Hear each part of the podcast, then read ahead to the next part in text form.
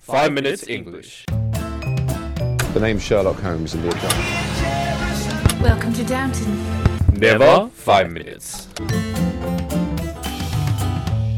Season Three，我们的微信公众账号已经开通了，我们每天早上六点半会有一条带有语音的图文。每天呢，我们都会讲一个字典里面查都查不到的俏皮话啊，或者是每个单词儿都认识你，但是你就不认识它的词儿。那在公众号里，还有我们每一期的文稿节目里面有听不懂的地方，就可以看文稿啦。那怎么找到我们的微信公众号呢？在微信里搜索“每日五分钟英语”，那个黄色背景的爆炸头就是我们了。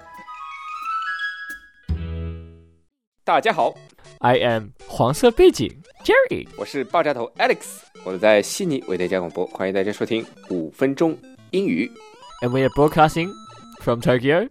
And I am broadcasting from I'm never gonna get this right. And I am broadcasting from Tokyo and welcome to season three of the Five Minutes English Show. 我们下次改成 We are broadcast from from the Earth。 OK，好了，那今天在我们的微信公众号里回复 three zero five nine 就可以看到今天的文稿啦。好，先要放一首 Jerry 喜欢的歌，当当当当当当当当当当当当当。 Can't touch this. You can't touch this. You can't touch this. Oh, that's my jam, baby. Dun-dun-dun-dun, dun-dun, dun-dun, Can't touch this. Dun-dun-dun-dun, dun-dun. 哎，杰瑞啊，你前面说什么 jam 啊？jam 不是上次说过了吗？就是，呃，摆脱困境的话，就是什么什么的 jam，对吧？呃，交通堵塞嘛，也是 jam，对吧？果酱也是 jam，jam，对吧？ Yes, jam is a lot of things. So, what do I mean by jam here is that it's referring to one of my favorite songs. So, when you hear your favorite song, you can be like, oh, that's my jam. 就是说， Dun, dun, dun, 呃， dun, 你喜欢的歌可以说， dun, 哦， dun, that's my dun, jam， dun, 对吧？ can't touch this, dun. 那这跟 Yeah jam 有什么关系呢？ When it comes to music, um, basically jamming means um, two or more musicians coming together and just playing the instrument without any practice or rehearsal, kind of just like, you know, enjoying each other's impromptu music. Yeah. 哦，我懂，就是不需要任何的 rehearsal，然后呃，就即兴演奏。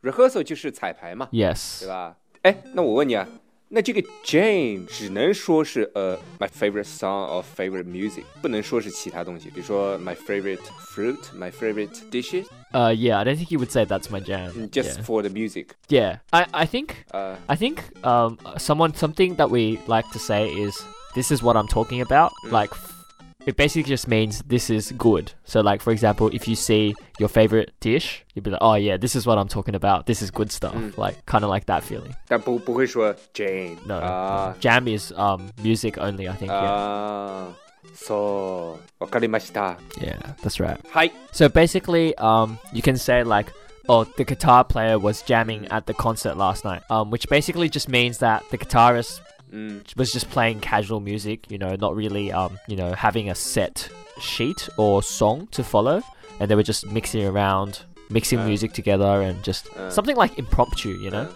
不是照着谱弹的 Yeah 就是想弹哪儿弹哪儿了 Yeah, that's right. 对吧？其实它还是有规则的，就比如说他要弹一个调儿 Yeah 比如说 A 大调 Okay. 对吧？E 大调不是 A 大调了，A 小调、E 大调，对吧？D 大调这种，他会按照这个调来弹， Yeah, 啊，也不是这即兴，也不是乱弹 yeah, yeah, 对 yeah, 吧？ yeah. That's right. 那 impromptu 是什么东西呢？ Impromptu. Okay, so 呀大家要 impromptu. 知道 impromptu 怎么拼呢？那今天在我们的微信公众号里回复 three zero five nine 就可以看到。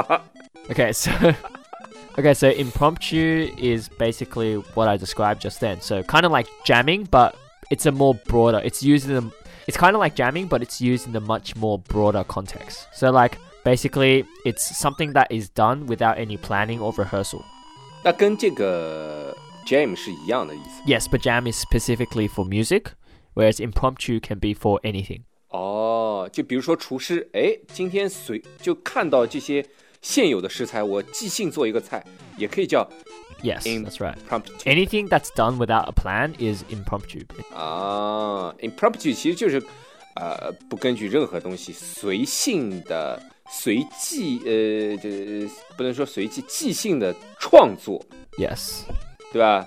比如说画画也可以啊，呃音乐也可以啊 Yes. 比如说你 yes, that's right. 呃烧菜其实也行，呃 Yep, that's right. Of course. 呃，其实很多音乐大师啊，或者这种大师型的人物，其实都有这种即兴本身，因为平时练的多了嘛， Yeah, exactly. 对吧？ They just play whatever they want. 已 yeah. 经成为他们生命生命的一个部分，对吧？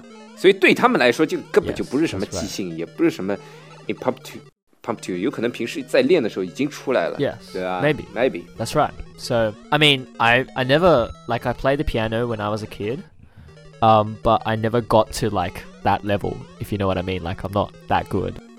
你还没到这个 level， Yeah, so, so normally when a group of people meet up, we Mm. call that a jam session. So, like, Mm. you know, a session where people will Mm. jam together. 嗯 So, you know, you play, you play guitar, right? yeah classical guitar，呃，那这个 Ja- jam session 就是一群会弹奏乐器的人聚在一起，然后随性，其实也不能算随性演奏，这个如果是聚在一起的话，我觉得是肯定是有 rehearsal 哦，不过也不一定，也不一定。有的时候唱歌的话也不一定，比如说唱歌的话，他只要确定一个调，他根据这个调来弹就行了，一般不会出错的。哎，你怎么知道我弹吉他的？ Oh, well, I saw a guitar in your room last time, so, 你什么时候来过我家？ uh, 这是关键。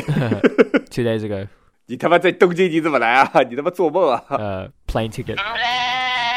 好了，那今天我们来复习一下，我们前面说了什么呢？ something being your jam. 啊、b e i n g your jam 就是你喜欢的这个曲子 Yep. 或者说歌 Yep. 都可以说。Oh, that's my jam，就是我，哎，这是我喜欢的那首歌，哎，或者那个音乐，对吧 That's right. And if something's your cup of tea, 哇，我想了下一件事儿， yeah, what's what's up? 前两天那个有个朋友给我听一个听首曲子，是肖邦的一首《华尔兹》， Okay.